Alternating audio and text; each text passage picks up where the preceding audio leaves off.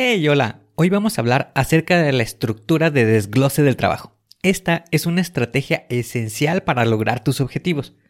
Con ello podrás segmentar tus metas en tareas más manejables para poder trabajar de una manera más inteligente y aumentar tu rendimiento en el trabajo. ¡Comenzamos!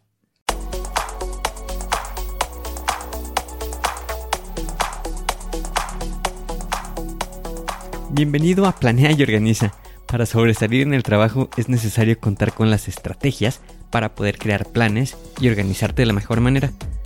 Con esto se reducirán los problemas como el estrés y la incertidumbre. Para que tenga resultado, lo más importante es aplicar las herramientas.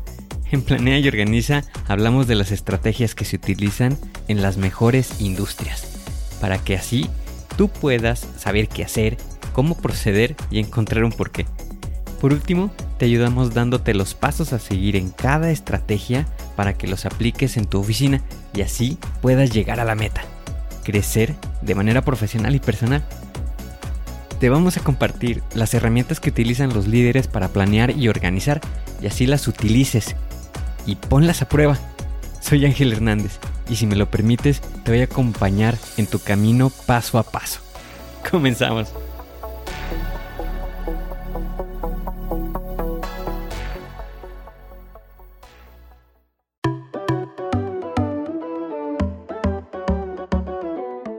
Imagínate que te encuentras en tu trabajo, en la oficina, y están haciendo la solicitud de que se apoye en identificar qué actividades se tienen que realizar para concluir un proyecto.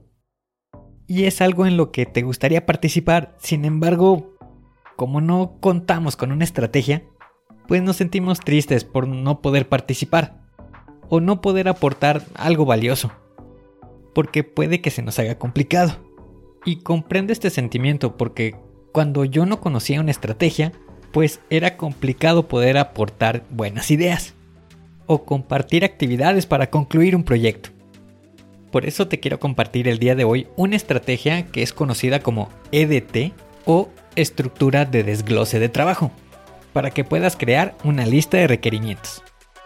Esta estrategia la vamos a dividir en 7 pasos.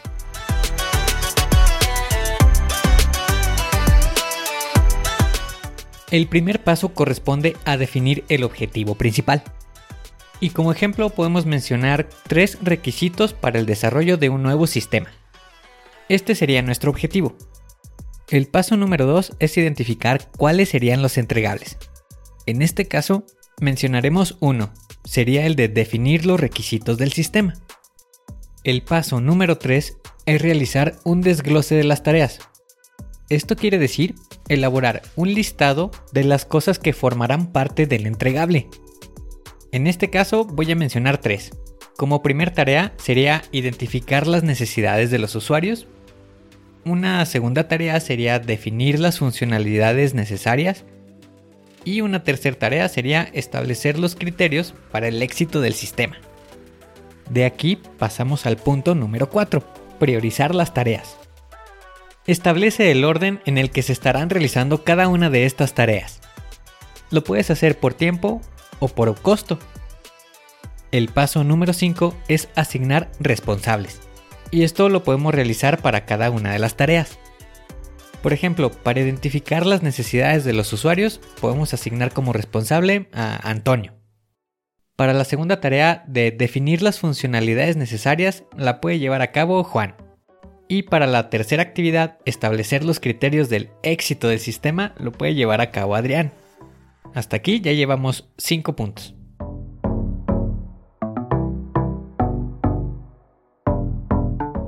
El siguiente paso, el número 6, es establecer un plazo.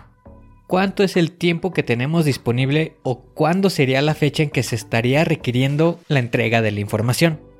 Y para el ejemplo, podemos mencionar que para la tarea número 1 se requiere de un plazo de una semana, para la tarea número 2 se requiere de un plazo de dos semanas y para la tarea número 3 se requiere de un plazo de una semana.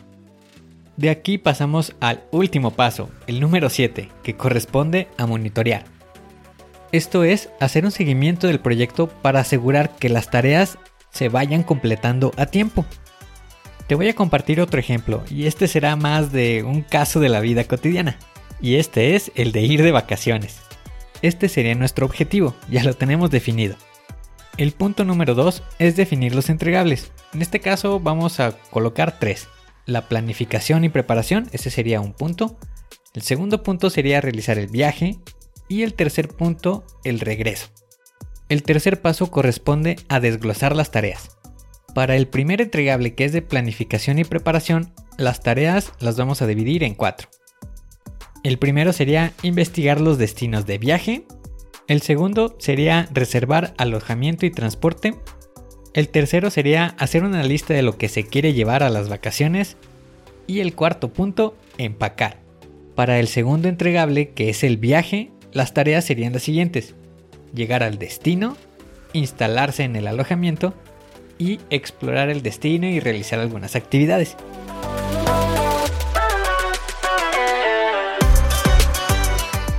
Para el tercer entregable, que es regreso, las tareas serían empacar, pero ahora para ir de regreso, realizar el checkout del alojamiento, regresar al hogar y por último, descansar y recuperarse del viaje. Para la asignación de responsables, lo puedes repartir entre los miembros de la familia. Y para asignar el tiempo, lo puedes repartir acorde a lo que tengas disponible, de tal modo que quedaría de la siguiente manera. Para investigar los destinos, lo puede llevar a cabo Ana y le podemos estimar un tiempo de 3 días. Para la reservación y el transporte, también asignamos a Ana y le estimamos el tiempo de un día. Para hacer la lista de lo que se requiere, la puede llevar Carlos y a esto también le podemos estimar un día. Para empacar también estamos asignando a Carlos y colocando un día de tiempo estimado. Para las siguientes actividades ya las llevarían en conjunto Ana y Carlos. La llegada al destino sería de un día, la instalación en el alojamiento también le podemos asignar un día, para explorar los destinos y realizar las actividades planificadas le podemos asignar 5 días. Y ya para la última sección, el regreso, empacar y hacer el checkout, también le podemos asignar un día, el regreso a la casa también un día y también el tiempo de descansar y de recuperación, aquí le podemos dejar dos días. Con esto ya tenemos asignados los tiempos y ya se encuentra elaborado el plan para las vacaciones. Y el último paso es realizar el monitoreo, ahora sí, ir de vacaciones, buscando que se cumplan todas las actividades en el tiempo que se estuvo asignando. Con esta estrategia podrás organizarte de manera profesional y también personal. Aplícala en tu oficina. El desglose de tareas te hará tener un panorama más amplio. También lo puedes aplicar para tus siguientes vacaciones.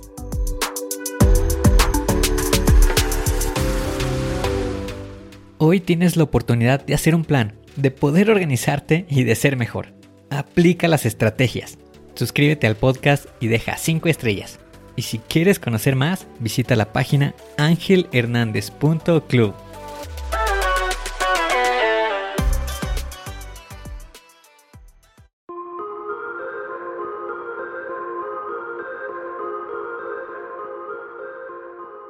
¿Y ahora qué sigue? ¿Cuál es el siguiente paso que tienes que dar? Lo más importante es iniciar hoy, paso a paso. Pero empieza para estar más cerca de alcanzar tu meta. Las herramientas de las que hemos hablado ya las conoces, pero el problema es que no las utilizamos. No las pierdas en el olvido. Continúa utilizándolas y así continuarás mejorando. Sé mejor que ayer. Te espero en el siguiente episodio para continuar creciendo. Te espero aquí, en Planea y Organiza. Pero recuerda, la fuerza está en ti. Respira fuerte, concéntrate y haz que suceda.